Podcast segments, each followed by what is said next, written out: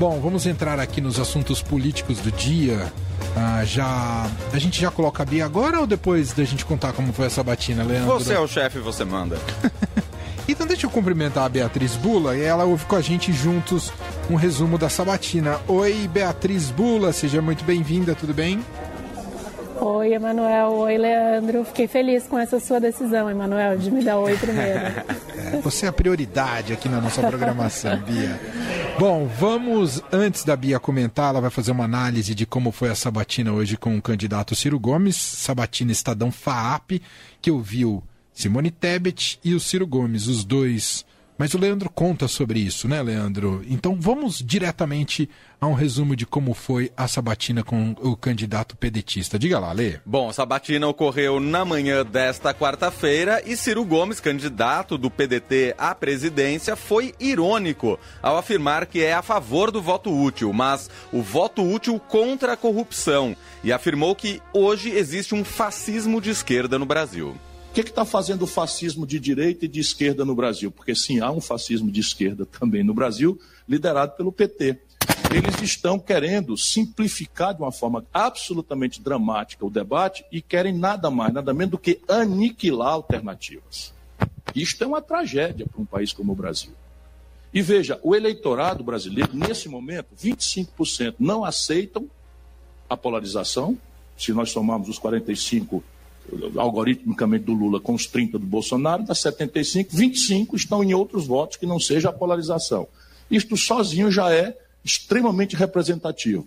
Porém, quando você vai aprofundar o conhecimento da motivação do voto do Lula, nada mais, nada menos do que um de cada três eleitores que hoje dizem declarar voto ao Lula, o fazem por uma razão pragmática. É o cara que vai tirar o Bolsonaro e sua falta de educação, sua grosseria, seu banditismo, seja lá qual for o motivo, mas assim, a razão não é o Lula, nem a proposta do Lula, nem o dia seguinte. É nos livrar do. É o voto Caetano Veloso, é o voto Tico Santa Cruz. Boas pessoas, mas que todos estão na, com a vida ganha. Para Ciro Gomes, Lula salvou o governo de Jair Bolsonaro a quem chamou de bandido despreparado. O pedetista defendeu que sempre se opôs ao atual governo federal eu considero o Bolsonaro um bandido despreparado e por isso eu sempre fui oposição ao Bolsonaro. Eu fui às ruas pelo impeachment do Bolsonaro. Eu assinei três pedidos de impeachment do Bolsonaro. Eu fui à, à, à, à Corte Internacional de Haia representar contra o caráter genocida do governo Bolsonaro, porque o Brasil tem 3% da população do mundo e aqui morreram 11% das pessoas que morreram de Covid-19. Ninguém fez oposição. Sabe quantas vezes o Lula foi às ruas pelo impeachment do Bolsonaro? Nenhuma. Sabe quantos pedidos de impeachment o Lula assinou? Contra o Bolsonaro? Nenhuma. Sabe qual foi o voto que garantiu o, auxílio emergencial de emergência? Foi o voto do PT. Sabe quem deu o voto decisivo para manter o orçamento secreto, roubalheira, que salvou o Bolsonaro da desmoralização completa? O PT. O Lula salvou o Bolsonaro. E só se explica a sobrevida do Bolsonaro porque o Lula o salvou. Ciro Gomes também evitou comentar o seu voto num eventual segundo turno. O pedetista foi enfático ao afirmar que estará na disputa pela presidência numa possível próxima etapa da eleição. Agora, nesse ano, o senhor não tem zero possibilidade do senhor Eu apoiar o Lula no segundo, segundo turno? turno para salvar o Brasil dessa tragédia. Eles vão matar o Brasil. As nações também se suicidam. Eu vou ao segundo turno e só Deus e o povo brasileiro, às 17 horas e 30 minutos do dia 2, me tirarão a determinação de vencer essas eleições. Sim. Mas qual a estratégia para subir dos atuais 5% em Atacar 11 em dias? Trancilim e defender em zigue-zague. O senhor pode explicar? Não, porque é secreta.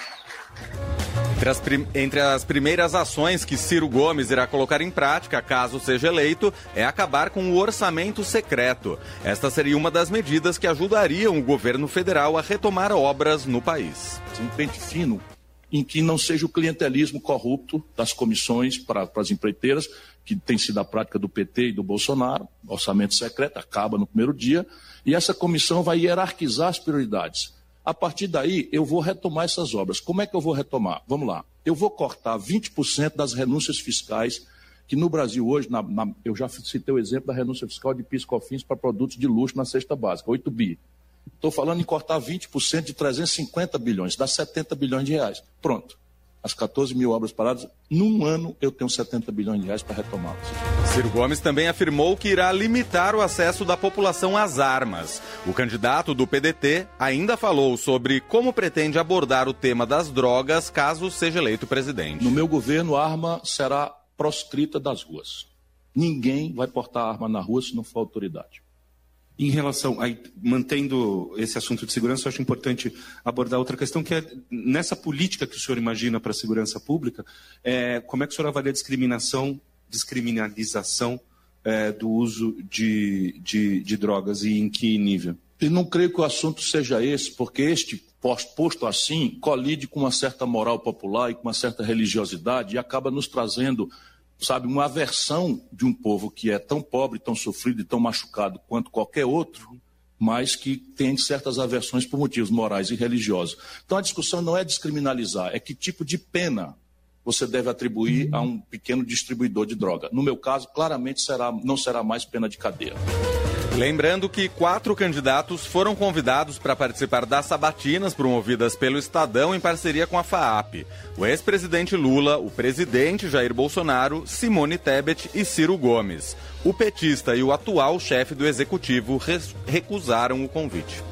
Muito bem, agora eu vou passar a palavra aqui para Beatriz Bula, que aliás publicou um, uma belíssima análise que está lá no estadão.com.br e agora ela faz aqui de viva voz, conversando aqui com a gente sobre como foi Ciro Gomes e os sinais que ele deu nessa sabatina Estadão FAP na manhã de hoje. E aí, Bia? É, Manuel, como eu escrevi nesse texto que a gente publicou aí no portal do Estadão, está no estadão.com, é, a gente está a 11 dias do primeiro turno e o Ciro ele segue no mesmo lugar que ele estava quando começou o ano, né? ou seja, com 7% das intenções de voto.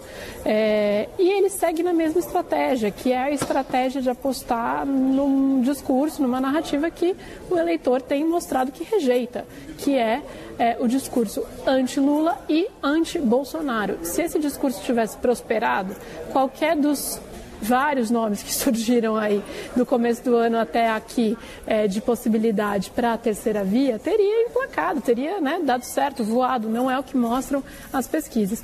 E mais do que isso, né, eu destacaria um dado é, importante do último Datafolha, que mostra que embora tanto Bolsonaro como Lula tenham índices altos de rejeição, é, o número de eleitores que rejeita tanto um como o outro é baixo, é de 6%.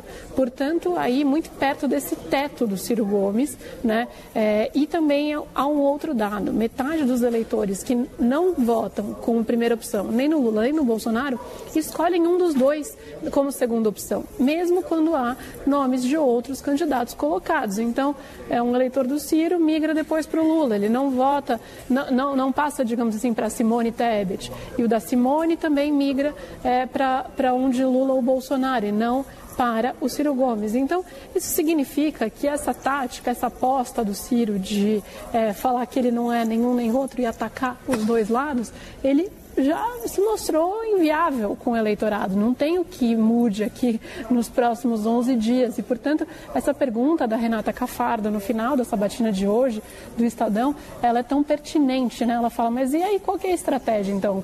Se você não vai apoiar o Lula no segundo turno porque você vai estar no segundo turno, o que, que vai acontecer nos próximos 11 dias é capaz de virar esse jogo completamente? É muito difícil, né? É, ele conseguir é, se explicar e, inclusive, não explica tanto é que ele usa uma expressão ali, né? É, e aí o Daniel Fernandes, mediador, também foi muito bem na, na sabatina de hoje, todos os colegas foram. É, ele fala: o senhor pode explicar? E ele fala: não. Então, essa sabatina foi uma sabatina em que várias vezes o Ciro ele deixou de explicar coisas que foram colocadas como perguntas e deixou de explicar de uma maneira muito ruim, muito negativa. Ele se coloca como ante tudo, né? Ele falou que há um grande esforço de um sistemão, de um deep state, né, de um estado profundo brasileiro que seria é, enfim, uma máquina e que gostaria de manter as coisas como elas estão. Portanto, ele equivale a Lula e Bolsonaro, né? falando que os dois representam mesmos modelos político e econômico. É, isso significa que é como se o Ciro se colocasse como uma vítima é, desse grande sistema contra o qual ele atua. E aí ele vai colocando no mesmo balaio, né? no balaio das críticas, no balaio de quem não quer mudar, de quem está é, reproduzindo um discurso de propaganda de algum dos candidatos, ele coloca todo o sistema político, os pilares econômicos que estão de pé aí há, há décadas né, aqui no nosso país. Ele critica, quando ele foi falar dessa aliança aí de é, ex-candidatos à presidência em torno do Lula, criticou o Boulos, do PSOL, criticou criticou Henrique Meirelles, né? É, é, um nome muito caro aí que o mercado financeiro e o empresariado recebe muito bem, ou seja, foi de um extremo ao outro falando mal é, como a gente mostrou aí nessas, é, nesses áudios que foram separados por vocês, criticou a classe artística que está se juntando ao Lula, ele criticou os jornalistas e o jornalismo. É, em mais de uma ocasião, ele foi grosseiro com os repórteres que faziam perguntas, dando a entender, sugerindo que eles estavam reproduzindo informação de uma máquina de propaganda petista. É, chegou a falar que o jornalismo brasileiro precisa ser mais qualificado. É, em outras perguntas, ele se recusou a responder como por exemplo quando o tema foi aborto, né, dizendo que era parte de um esquerdismo infantil é, debater esse tema. Por quê? Porque ele não quis responder. Como ele não quis responder, vocês selecionaram aí a pergunta sobre descriminalização das drogas. Então, o Ciro está se colocando nesse lugar, no lugar de que tudo e todos estão contra ele e ele é um salvador da pátria. Mas é um discurso que não está colando em 2022, né? Em 2018 é, foi bom para o Bolsonaro discurso de outsider, apesar de ele ser um político com aí quase três décadas de, é, de congresso, né? De atividade política antes de chegar à presidência, mas ele se vendeu como esse outsider, como esse nome contra tudo e todos. A mesma onda que levou Trump para a presidência da Casa Branca em 2016. Em 2020, nos Estados Unidos, o que a gente viu foi o contrário. A maioria da população quis não só um político, como um político experiente que vendeu a narrativa de que poderia começar a trabalhar e entregar resultados no primeiro dia. Era esse o discurso do Biden, é, né? o discurso de quem já foi vice-presidente, ficou anos no Senado e era capaz de botar a máquina para funcionar no primeiro dia porque o país estava em crise, que é um discurso muito parecido com o discurso do Lula aqui no Brasil nesse ano, falando que ele, com a experiência de ex-presidente, e a Alckmin, com a experiência de ex-governador de um estado como São Paulo, podem começar a trabalhar no primeiro dia de mandato e botar as coisas para andar, porque é um país com muitos problemas precisa de gente já com conhecimento. O próprio Bolsonaro diminuiu o tom do discurso de outsider dele, né? Ele passou a navegar na política de uma maneira muito diferente nos últimos dois anos e, inclusive, nessa campanha ele também explora muito menos isso isso, né? Ele se coloca aí como um presidente que entrega, né? Então ele fala das conquistas na economia. A gente pode questionar quais são os números que Bolsonaro usa ou não, mas é assim que ele se apresenta, essa é a narrativa. Então o Ciro ele chega com esse discurso que é um discurso que parece que não está reverberando nem em voto, é, nem em indicar como ele pretende governar se ele for eleito. Então acho que nessa sabatina fica claro que ele vai, vai manter essa estratégia nessa reta final e ninguém consegue entender direito por quê, né? O que, que ele vai ganhar com isso? Se é um discurso é, para o pós-primeiro turno, né? Ou seja, para justificar por que, que ele não ganhou, esse é um discurso para, enfim, conseguir uma base de apoio aí anti-PT, é, enfim, não está muito claro, mas o fato é que ele mostra que ele vai manter essa linha até o final e não é uma linha que tem trazido voto para ele. Pesquisa após pesquisa é isso que aparece. É. É, para mim isso ficou muito claro, né? Para além do debate do conteúdo programático, que aqui você tem, cada presidente apresenta uma linha e você pode concordar, discordar, ou até enxergar mérito né, nas propostas ali colocadas. E o Ciro é um cara que realmente estuda muito o Brasil, conhece muito o Brasil mas tem uma característica que vem muito à tona e nessas eleições me parece estão mais exaltadas do que na de 2018, por incrível que pareça, né, com tudo que significou de 2018. Mas é a incapacidade de conciliar. Isso fica claro numa mera sabatina, né, o que dirá nos bastidores e nos acordos político-partidários, ah, que faz a gente é, entender por que ele está sozinho nessa campanha, sem nenhum outro partido. Então isso para um para um modelo presidencialista como temos no Brasil, me parece inconciliável o, Ciro conseguir é, governar o país, visto que ele vai se isolando, Beatriz. É, essa foi uma das minhas perguntas, inclusive, para ele quando eu, quando eu fui no Roda Viva recentemente, né, no, no, programa na TV Cultura, a convite aí da Vera Magalhães, e ele era o entrevistado, né? Como pretende é, governar, né? Faz críticas de A a Z no espectro político, é, não conseguiu aglutinar partidos em torno do seu nome, né? Mesmo Simone Tebet, que tem menos é, intenções de voto do que o Ciro, conseguiu é, formar uma aliança de mais partidos que não apenas o dela. Claro, uma aliança frágil, tem rachas mesmo dentro do partido dela com relação a quem irá apoiar, etc. Mas, mas conseguiu, o Ciro ficou sozinho com o PDT. É, e aí, de novo, ele vem é, com esse discurso de que, na verdade, é porque ele está propondo uma mudança radical né, no sistema político, etc. É, e aí pede para o eleitor confiar na capacidade política dele, é, de quem está aí na cena política há bastante tempo. Mas não, não tem jeito, né, Manuel? E é por isso que ele entrevista após entrevista ele é colocado contra a parede com relação a isso, assim, com quem você vai governar, como você vai governar, né? E ele costuma responder que ele vai abrir mão, né? Ele falou isso já em uma série de entrevistas, vai abrir mão da, da reeleição, né? E que isso é um instrumento poderoso uma vez que você está no cargo. Mas, enfim, é muito difícil entender que isso vai ser capaz de destravar todas as questões que envolvem o nosso sistema político e formar aí um capital político em torno do nome dele muito forte. Claro que o presidente que ganha eleição, assim que ganha, sempre chega fortalecido, é, mas o fato é que agora, é, com esses 7%, né, 6% a 8% aí, ele fica oscilando nessa, nessa casa, mais ou menos, é, não dá para entender direito o que, que o Ciro ganha se apegando a isso e ele tem demonstrado cada vez mais irritação. A gente viu hoje na sabatina, né, quando era questionado aí pelos repórteres, pela professora Edlamar da FAAP também, que participou junto com os jornalistas da casa, com os jornalistas do Estadão. É, ele, enfim, ele se irrita, ele quer falar só do que ele quer. É, quando ele começa a dar uma resposta, essa resposta vira quase sempre muito longa. Quando ele é interrompido, ele se queixa de que não tem tempo para dar uma explicação complexa, também parecido com o que foi lá no Roda Viva, né?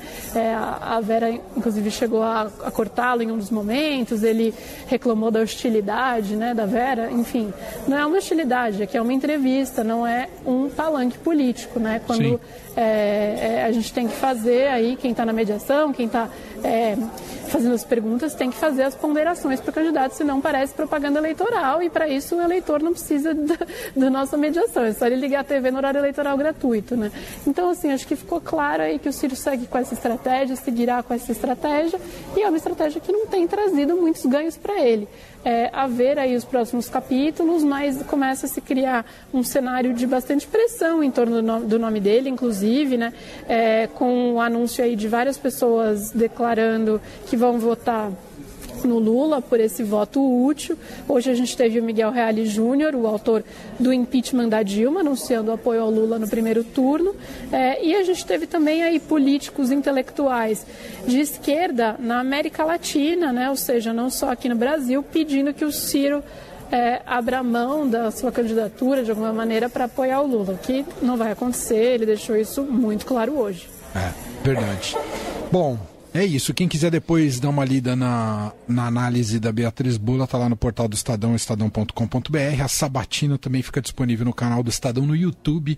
Você consegue assistir a íntegra da conversa que, uh, da entrevista que foi realizada ali no auditório da FAAP com o candidato pedetista. Bia, obrigado mais uma vez. A gente se fala na sexta-feira. Um beijo até lá. Até sexta, obrigada. Beijo.